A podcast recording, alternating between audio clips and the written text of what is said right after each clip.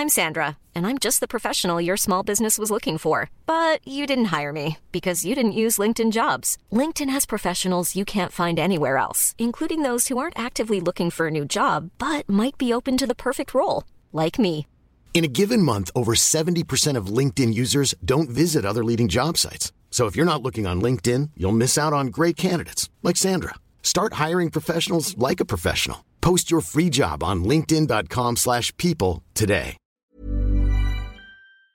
Depuis le mois de janvier, 36 personnes ont été tuées à Marseille sur fond de trafic de drogue. C'est déjà plus que pour l'ensemble de l'année 2022. Alors pourquoi la situation est aussi inquiétante? Que se passe-t-il exactement et comment compte réagir le gouvernement? C'est le sujet à la une des actus du jour en formule été, en formule été d'ailleurs pour la dernière fois aujourd'hui, avant un retour de mon côté euh, lundi. Je laisse donc la parole à Blanche pour ce sujet. Merci Hugo et bonjour tout le monde. Ce mardi 15 août, un homme a été tué en pleine rue d'une balle de Kalachnikov dans la tête. C'est le huitième assassinat dans la ville de Marseille depuis le début du mois d'août lié au trafic de drogue. Selon Amine Kessassi, le président de l'association Conscience, interrogé par BFM TV, ces crimes sont de plus en plus barbares et surtout ont lieu en pleine journée aux yeux de tous et notamment des plus jeunes. Tout ça contribue à une banalisation de scènes semblables à des scènes de guerre avec donc des armes de guerre. Face à cette situation, le gouvernement a décidé de réagir. Le ministre de l'Intérieur Gérald Darmanin a annoncé ce jeudi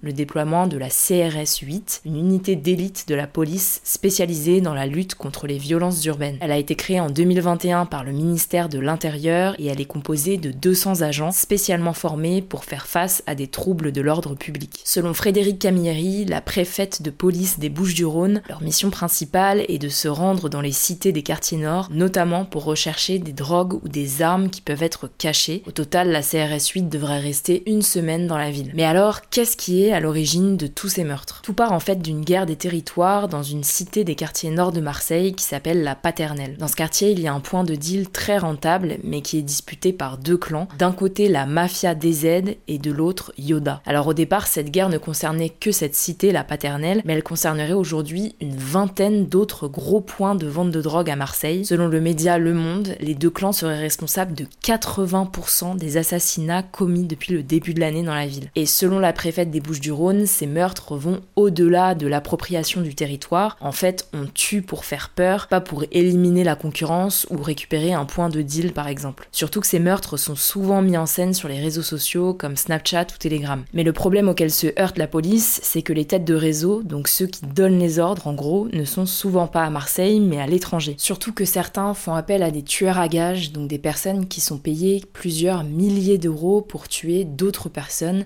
des tueurs souvent très jeunes, parfois même mineurs. Et les chiffres le confirment. D'après une analyse du parquet de Marseille, 3 des 18 personnes mises en examen depuis le début de l'année pour assassinat ou tentative d'assassinat en bande organisée sont mineurs. Et en 2022, un quart des auteurs mis en cause dans des meurtres liés au trafic de drogue avaient moins de 21 ans. Alors étrangement, même si les meurtres augmentent, l'année 2023 se profile comme étant la meilleure pour la police. Au total, depuis janvier, 5 commandos de tueurs présumés ont été démantelés, 1144 trafiquants ont été interpellés et 740 armes, dont 62 fusils d'assaut et 12 millions d'euros ont été saisis. Ceci dit, ces opérations certes massives ne sont pas suffisantes pour mettre un terme à cette guerre et à ces meurtres. Reste à savoir ce que gouvernement prévoit, on suivra ça. Alors exceptionnellement aujourd'hui, c'est moi qui vous présente le reste des actualités. On continue donc avec les actualités en bref. Première actu, un convoi de l'eau s'était lancé ce vendredi depuis Lezay, un petit village des Deux-Sèvres à côté de Sainte-Soline. Sainte-Soline, c'est le village où de violents affrontements entre des militants écologistes et les forces de l'ordre avaient eu lieu en mars. Alors là, c'est une nouvelle mobilisation contre le projet controversé des méga-bassines, ces énormes réservoirs d'eau artificielle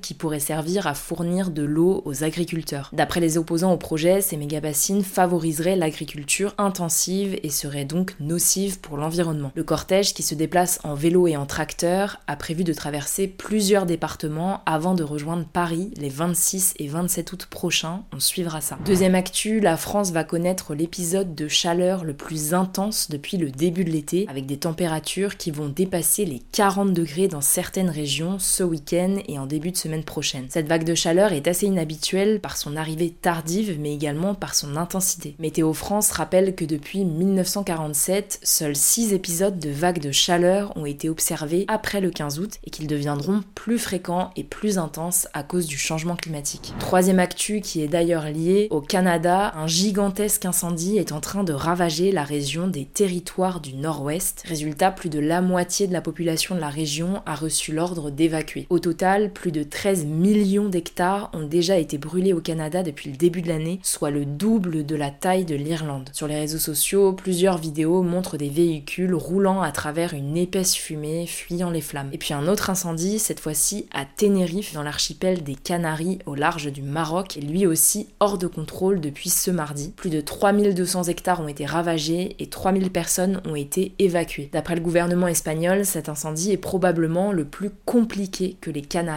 aient connu au moins au cours des 40 dernières années. Quatrième actu, le président américain Joe Biden a réuni ce vendredi le Japon et la Corée du Sud lors d'un sommet inédit près de Washington DC, la capitale des États-Unis. L'objectif de ce sommet, c'est de signer un accord de coopération renforcé dans le domaine de la sécurité et de la défense. En gros, il s'agit de renforcer les accords militaires des trois pays afin d'envoyer un message d'unité à la Chine, mais aussi à la Corée du Nord, qui multiplie les essais nucléaires ces derniers mois. Les trois dirigeants ont également annoncé des coopérations sur les renseignements et les hautes technologies, ou encore la mise en place d'une ligne téléphonique tripartite en cas d'urgence. Enfin, dernière actu, la Fédération mondiale de natation va lancer une catégorie ouverte pour les nageurs transgenres pour la Coupe du Monde prévue en octobre à Berlin, en Allemagne. Les nageurs et les nageuses de cette catégorie, qui ne se reconnaissent pas dans le genre qui leur a été attribué à la naissance, pourront s'affronter sur les distances de 50 mètres et de 100 mètres dans toutes les nages. Ces derniers mois, les fédérations britanniques d'aviron et de cyclisme ont également annoncé la création de catégories ouvertes pour les personnes transgenres et non binaires. Voilà, c'est la fin de ce résumé de l'actualité du jour. Évidemment, pensez à vous abonner pour ne pas rater le suivant, quelle que soit d'ailleurs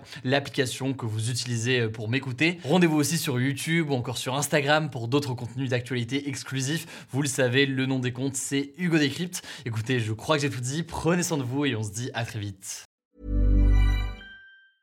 Mom deserves the best, and there's no better place to shop for Mother's Day than Whole Foods Market. They're your destination for unbeatable savings, from premium gifts to show-stopping flowers and irresistible desserts. Start by saving 33% with Prime on all body care and candles. Then get a 15-stem bunch of tulips for just $9.99 each with Prime. Round out Mom's menu with festive rosé, irresistible berry chantilly cake, and more special treats. Come celebrate Mother's Day at Whole Foods Market.